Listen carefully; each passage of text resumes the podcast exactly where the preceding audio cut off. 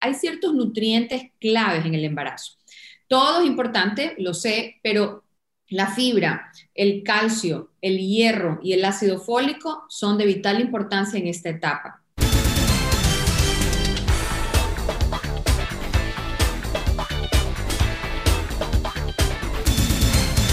Gaby Bella, ¿cómo estás? Muy bien, gracias a Dios. Muchas gracias por la entrevista y por tenerme aquí y poder verte. Qué lindo verte. Igual, Reina. Oye, me cuéntame, ¿cuál es la mejor receta antes de entrar a lo que nos compete, porque ese es el tema del día de hoy, cómo alimentarse en época de embarazo?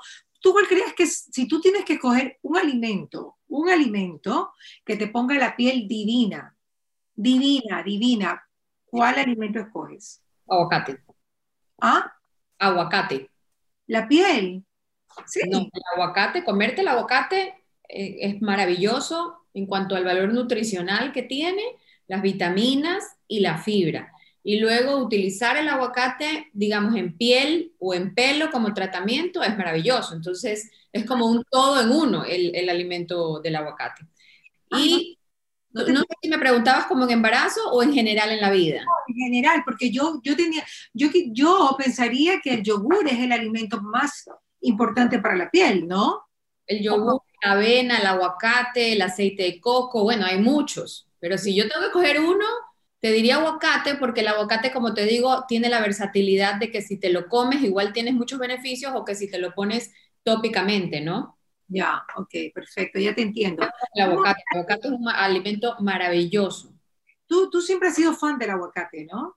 Sí, la verdad es que sí, me encanta, como te digo, la versatilidad del alimento como tal, me parece buenísima. Porque el oro, verde, ¿no? El aguacate le dicen el oro verde. El oro verde me, me, me parece espectacular como alimento. Aparte, tiene una particularidad que es que si tú tienes que comer poca cantidad de comida, digamos, y te comes un, medio aguacate, tienes cualquier cantidad de nutrientes en esa poca cantidad de comida. Entonces, eso es lo importante de estos alimentos que se llaman densos en nutrientes, densos en calidad nutricional. O sea, en poco volumen tú tienes mucha cantidad de nutrientes. Nómbrame cinco, nómbrame cinco alimentos que son densos en nutrientes. Ok, veamos. Eh, el aguacate definitivamente lo pondría como número uno. Número dos pondría los huevos. Son excelentes, proteína completa, vitaminas, minerales. Si tenemos que hablar en etapa de embarazo es fabuloso porque tiene un componente especial que es la colina. Eh, te tengo que decir número tres. Aquí entra como un grupo de los vegetales verdes, hojas verdes, espinaca, rúcula, albahaca, eh, lechugas mixtas, porque los vegetales verdes tienen bastantísimo cantidad de eh, vitaminas, minerales y sobre todo los que necesitamos justo en el tema de hoy, que es el embarazo. Más que los rojos, más que los vegetales rojos, amarillos, azules. si tengo que escoger un grupo de vegetales, definitivamente me voy a quedar con el grupo de los vegetales verdes. Todos tienen su valor nutricional, todos tienen su importancia Digamos, si hablamos de los rojos, por ejemplo, está el, el, factor del licopeno. Pero, eso, es para otro tema, Nina. El del corazón, etcétera. Ajá, pero vegetales verdes, sí. Vegetales verdes, eh, te dije huevo, te dije aguacate. Eh, en, frutas me quedo con el banano por el mismo motivo, porque en, Uno en tiene muchos nutrientes. Eh, o, o, también serían los frutos, de, los frutos rojos, por ejemplo, los blueberries, frambuesas, moras, etcétera porque hay también bastante vitamina C, antioxidantes y bajo contenido de fibra. Y si tengo que coger un 5, eh, un alimento número 5, podría ser algún grano como lentejas o como frijoles. Pensé que te estabas olvidando de los granos. Es imposible olvidarse de los granos, ¿no? Sí, no, son fabulosos y la verdad es que también son alimentos muy versátiles porque, por ejemplo, digamos, hacer un hummus con garbanzo ya tienes un snack súper rápido, muy práctico, fácil de llevar a cualquier parte, ¿no? Y yo creo que a todo el mundo le gusta el hummus. Pero no necesariamente tiene que ser con el famoso tajine. No, yo lo hago sin. Sin tajine y no pasa absolutamente nada. Siempre hay garbanzo, aceite de oliva y ajo. Ya sí, ya. Aceite, aceite de oliva, ajo, limón garbanzos y yo le pongo un poquito de agua como para que licúen mejor. Ahora, ese es el tahini que yo, el, el, el hummus que yo normalmente hago. Si tienes tahini, hay un beneficio adicional de ponerle tahini, que es una pasta de ajonjolí. La pasta de ajonjolí es alta en calcio y contiene el aminoácido que le hace falta al garbanzo para convertirse en una proteína completa. Entonces, en el momento en que tú combinas garbanzo con pasta de ajonjolí, tú tienes en, esta, en este mix, digamos, una proteína completa. Ya, una proteína completa que no tienes que comer carne ni... Que no tienes que comer proteína animal, así es. Nos estamos dirigiendo en el mundo de la nutrición hacia allá, me atrevería a decir cada vez menos proteína animal y mayor cantidad de proteína vegetal o lo que se llama en inglés un plant-based eh, diet, donde se priorizan alimentos como las frutas, como los vegetales, como las semillas, los frutos secos y los granos que hablamos anteriormente. Claro. Bueno, eso, eso va mucho también con los países más industrializados, ¿no? Con los países del primer mundo que todo es prefabricado y fabricado, pero yo creo que acá en Latinoamérica todavía queda muchísimo el comer de, la tierra, o sea... Sí, nos salvamos, o sea, tenemos productos muy buenos, eh, digamos que no estamos tan contaminados, por así decirlo, como están otros países donde hay mucho pesticida, mucho fertilizante, mucho agregado aditivo, colorante, eh, emulsificadores, los famosos números E, que son los aditivos industriales. Aquí nos salvamos todavía, o sea, dentro de todo eh, de verdad que países latinoamericanos tenemos buenas costumbres alimenticias. Sin tanta etiqueta, ¿no? Ahora, cuando tú ves algo, unas papas en el supermercado y que tú, dices que tienen una cosa, otra cosa, y te entusiasma y te las quieres comer, ¿no? Pero digamos que no es lo mejor del mundo y eso ya sabemos que en los países industrializados es lo que más hay, ¿no? Productos pues muy variados, pero definitivamente pues son procesados. Muy llamativos, eso es lo que sucede, ¿verdad? Son productos muy llamativos que eh, si hablamos como del mercadeo de los alimentos, de los productos empacados, eh, son muy vistosos, te ponen los famosos claims, que son como los, eh, las frases que te dice alto aquí, bajo acá, entonces como que te quieren convencer de alguna manera que el producto es una opción viable para, para tu alimentación saludable. Pero, pero estos, estos claims o estas frases no significan nada porque te pueden decir cero colesterol, pero el, el, hecho de que sea un alimento cero colesterol no lo, no lo hace un alimento bueno, no lo hace un alimento natural. Entonces, sí, muchas veces hay lo que se llama el engaño en publicidad que nos pueden hacer creer que el alimento es saludable cuando no lo es. ¿Por qué se dice que es cero colesterol? ¿A qué se refiere? El colesterol lo encuentras en grasas animales. Entonces, en el momento en el que tú, digamos que freíste las papitas, hablando de las papitas que me decías, en un aceite vegetal, no va a tener colesterol, pero igual el aceite vegetal es un aceite que es hidrogenado, que se vuelve rancio fácilmente, que es un aceite que no es bueno, que es una grasa, grasa saturada. A pesar de que no tiene colesterol, sí va a tener grasa saturada. No, no es grasa saturada porque la grasa saturada es grasa animal. Es una grasa no saturada, pero es una grasa, puede ser hidrogenada, que es una grasa creada por el hombre, o puede ser un aceite tipo de soya, de maíz, de canola, que no son los aceites, eh, digamos, que recomendamos para consumo cotidiano, porque no son aceites saludables. Por ejemplo, un aceite de oliva sería fabuloso que hicieran ese producto con aceite de oliva, pero imagínate el costo de ese producto con aceite de oliva, no lo van a hacer. Tenemos todos entendido que cuando el, cuando el aceite entra en ebullición, pierde sus componentes, el aceite de oliva le pasa, ¿no? Más bien el de canola creo que se salva de eso. Sí, pero no, no es un alimento, no es un producto que yo te recomendaría consumir. Yo me quedo con aceites, eh, aceite de oliva, aceite de coco que tolera muy altas temperaturas, eh, con una mantequilla clarificada, o un aceite de aguacate. No te recomiendo utilizar aceites vegetales como aceite de soya, maíz, eh, canola, etc. Y yo creo que nos estamos desviando del tema, mi Marielita Bella. Totalmente, hermano. Como siempre, siempre terminamos hablando de todo. Oye, ¿qué es de tu cuaderno? El míralo, míralo, míralo, pero ya está bonito mi cuaderno, porque ya ahora fíjate que ya dice Gaby Yo también bonito. Yo también, a mí me que en pandemia llenaba cuadernos hasta decir basta. Mi Gaby Bella, recomendaciones para las embarazadas. Sí, eh, vamos a ver. Primero que nada, pues pensar que esta etapa es una etapa maravillosa, que tenemos la, la dicha las mujeres de vivirla y que es una etapa, ¿no? Porque muchas veces también eh, hay mujeres que llevan su embarazo bastante complicado porque el primer trimestre se llenan de achaques o inclusive ciertas madres que pues les duran los achaques no solamente el primer trimestre, sino, sino hasta el segundo o hasta el tercero, ¿verdad? Pero bueno, es una etapa y que vamos a dar a luz una nueva vida, creo que eso es lo más importante de todo. Y es súper importante que en este momento prioricemos calidad alimenticia. Que prioricemos nutrientes. Es el momento de no pensar solamente en nosotras, sino pensar en esta nueva vida que se está formando y que depende al 100% de nosotros. Todo lo que nosotros comamos o evitemos comer nos van a ayudar a mantener un embarazo saludable. Hay ciertos nutrientes claves en el embarazo.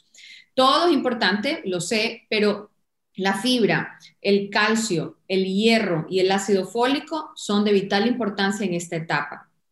El ácido fólico inclusive empieza la importancia desde antes de la concepción del bebé, durante el primer mes, digamos, antes, hasta las 12 primeras semanas de formación, porque el ácido fólico previene problemas del tubo neural. Entonces necesito cumplir con ese requerimiento y no solamente mediante alimentos, sino que también tengo que suplementar.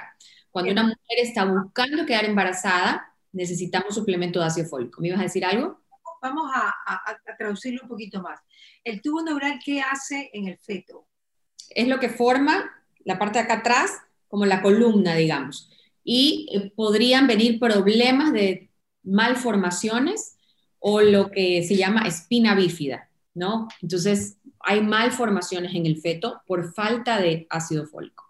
Esto ya se, digamos que antes era más común que suceda cuando todavía no se había encontrado esa relación. En el momento en que ya encuentran la relación, inmediatamente mandan a suplementación. El día que tú te enteras que estás embarazada, ese día tu doctor te va a decir ácido fólico. ¿Ok? Y realmente son, son baratísimas las pastillas. Regaladas. Son regaladas ni para qué estar pensando qué tiene ácido fólico que como hoy día, porque para que se te olvida, mejor tómate tu pastillita de ácido fólico que creo que cuesta un centavo. igual, de todas maneras, bueno que lo tocas el tema, ¿no? Porque fíjate que eh, es, muy cierto lo que dices y es verdad, eh, eh, es completamente cierto que el suplemento va a, suplir, valga la redundancia, ese, ese, ese, esa vitamina o ese mineral del que estemos hablando. Pero también es importante recalcar algo, los alimentos, acuérdate que no solamente viene en, digamos que hablamos de las hojas verdes, que son muy altas en ácido fólico, las hojas verdes no solamente te dan ácido fólico, te dan hierro, te dan calcio, me explico, entonces el hecho de preocuparme de tener estos alimentos que son claves en el embarazo, van a lograr que yo cumpla con varios requerimientos a la vez. El ácido fólico en suplemento solamente es ácido fólico en suplemento. Entonces, sí es importante igual tener como bien en cuenta pendiente qué alimentos son los importantes en esta etapa. Y, por ejemplo, de ácido fólico vendrían a ser los granos que los mencionamos antes, eh, frutos secos, espinaca, brócoli y semillas. Entonces, eso es como lo que no puede faltar en, en la alimentación de la mujer embarazada. Las hojas verdes como la base de la alimentación de la mujer embarazada, porque es ahí donde se encuentran nutrientes claves en esta etapa.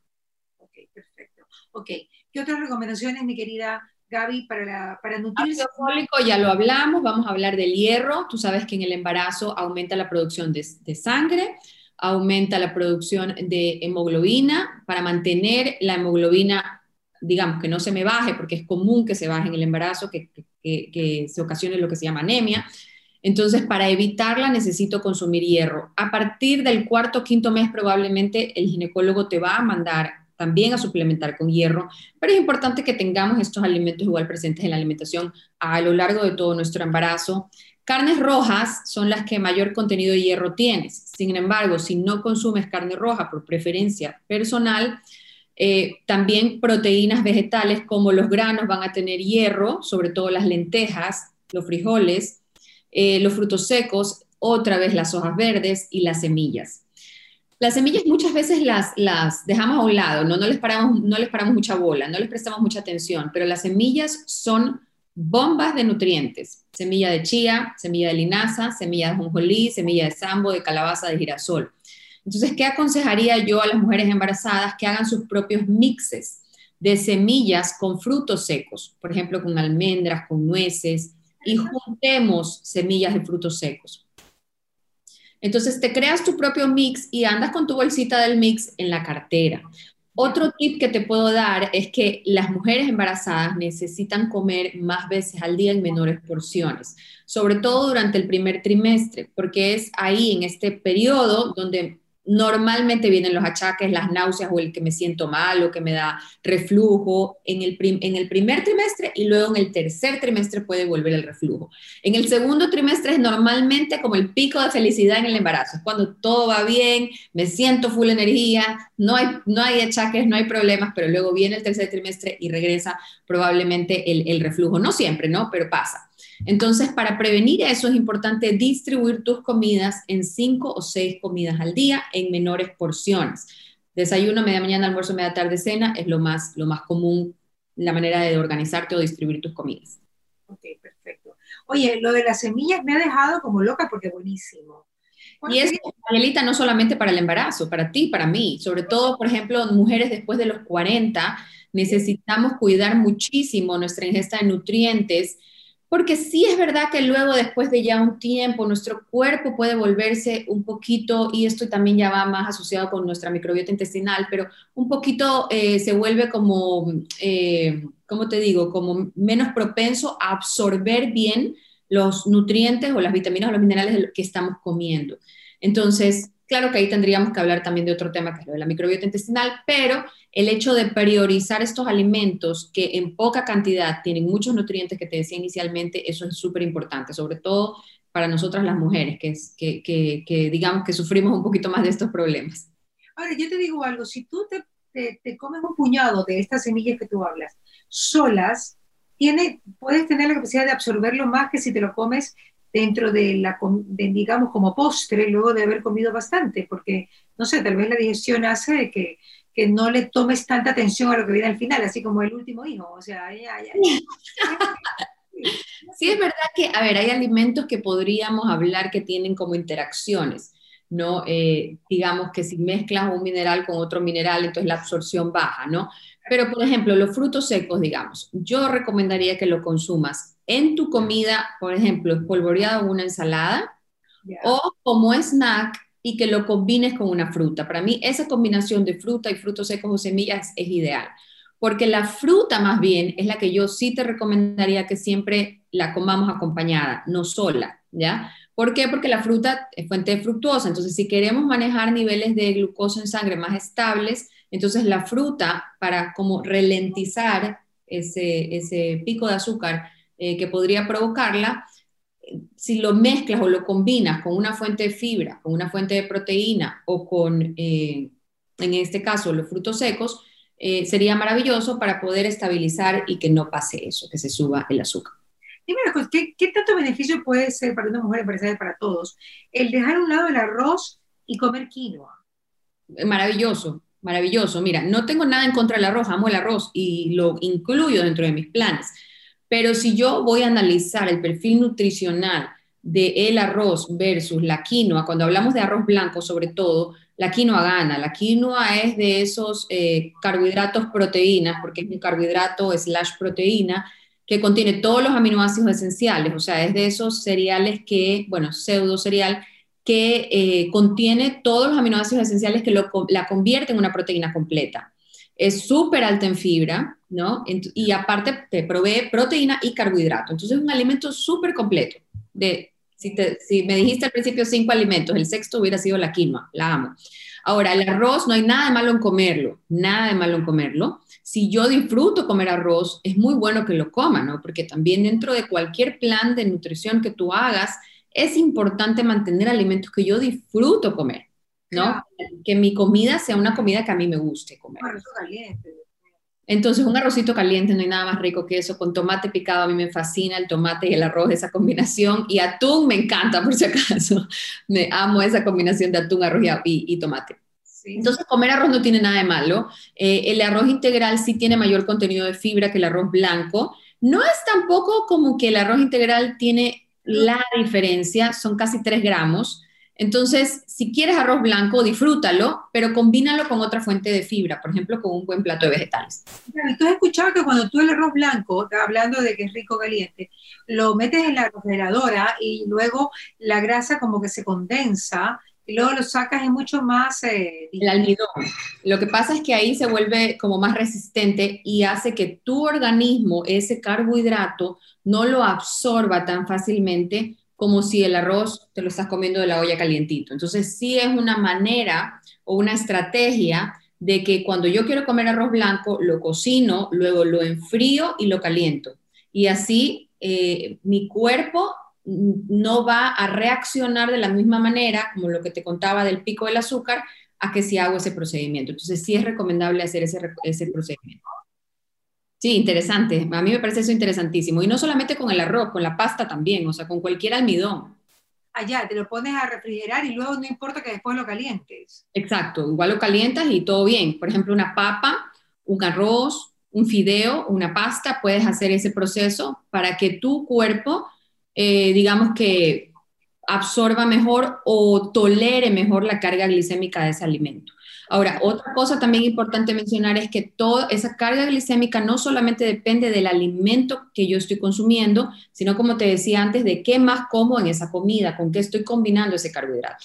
Entonces, en el momento en que yo combino ese carbohidrato con una proteína o con unos vegetales, el aporte de proteína y de la fibra en esos vegetales va a hacer que mi organismo se mantenga más estable con su, con su índice glicémico.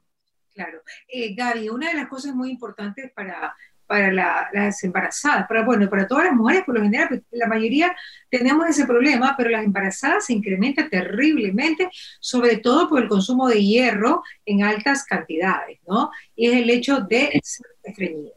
Sí, mira, la clave, alimentos clave que te comenté antes, digamos, fibra, ácido fólico, hierro, calcio, ya cubrí ácido fólico, ya cubrí hierro, la fibra, importantísima. Es verdad que cierta, a ciertas personas, no a todo el mundo, pero es verdad que a ciertas personas el hierro los estriñe.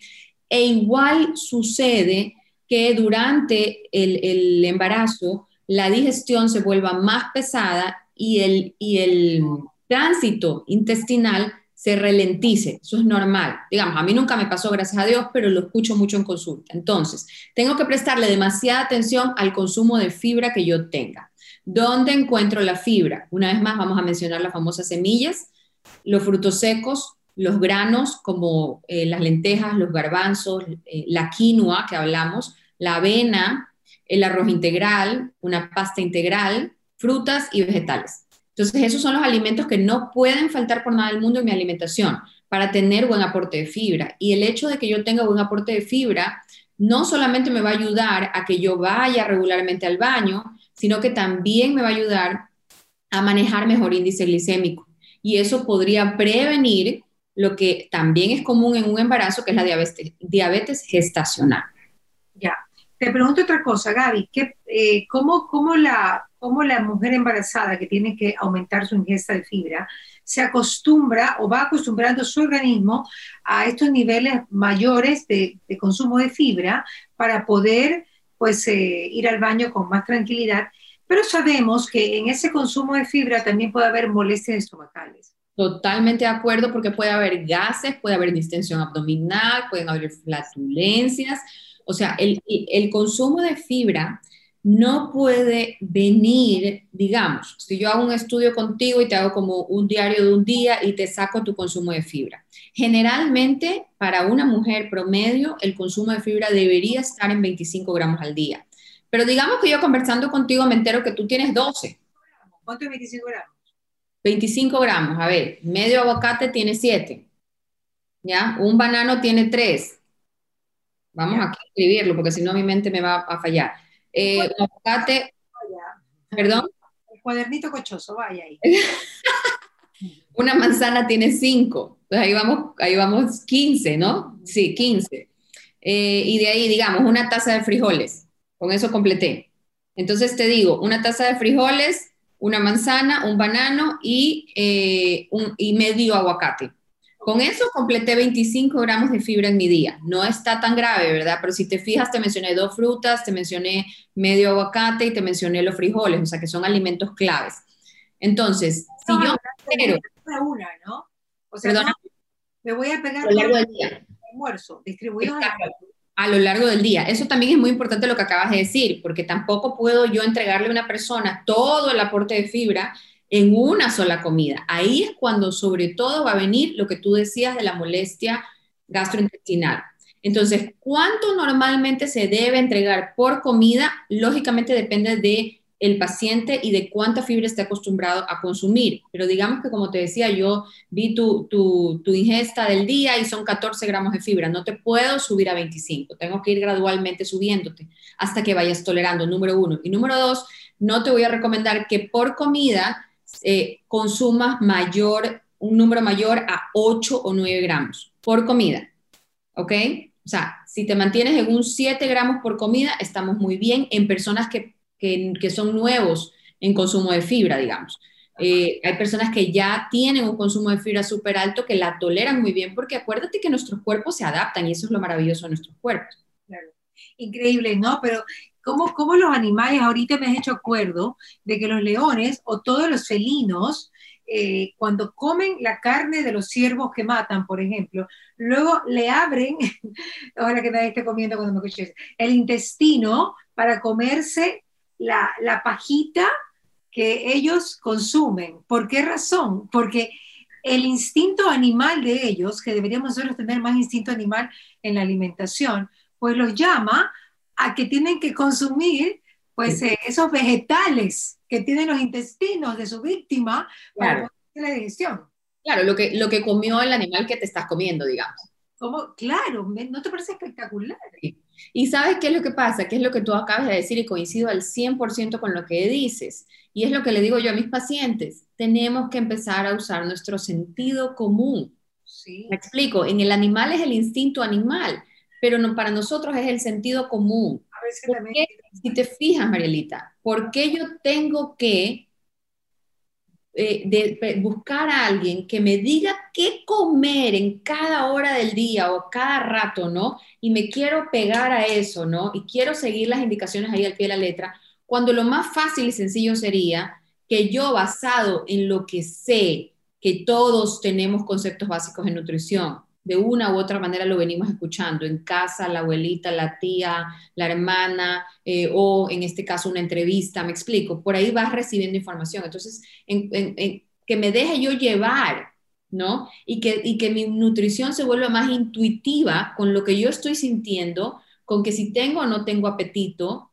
¿verdad? Y con que si lo que estoy comiendo me nutre y me alimenta. Esa respuesta yo la sé.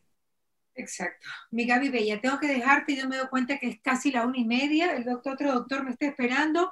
Te amo, Gaby, como siempre para mí, conversar contigo no es una entrevista, no una conversación. ¿Qué pasa con Mariela? Llegó a ustedes gracias al auspicio de Nature's Garden, Interagua, Banco del Pacífico, Municipio de Guayaquil, EMAPAC, Produbanco, Ceviches de la Rumiñahui, ATM, Blemil, Vitafos, Municipio de Quito, Puerto Limpio, Mave, McCormick, Municipio de Vilagro, La Holandesa, Atún Campos, Diners Group, Fideca. Que vuelva la música en vena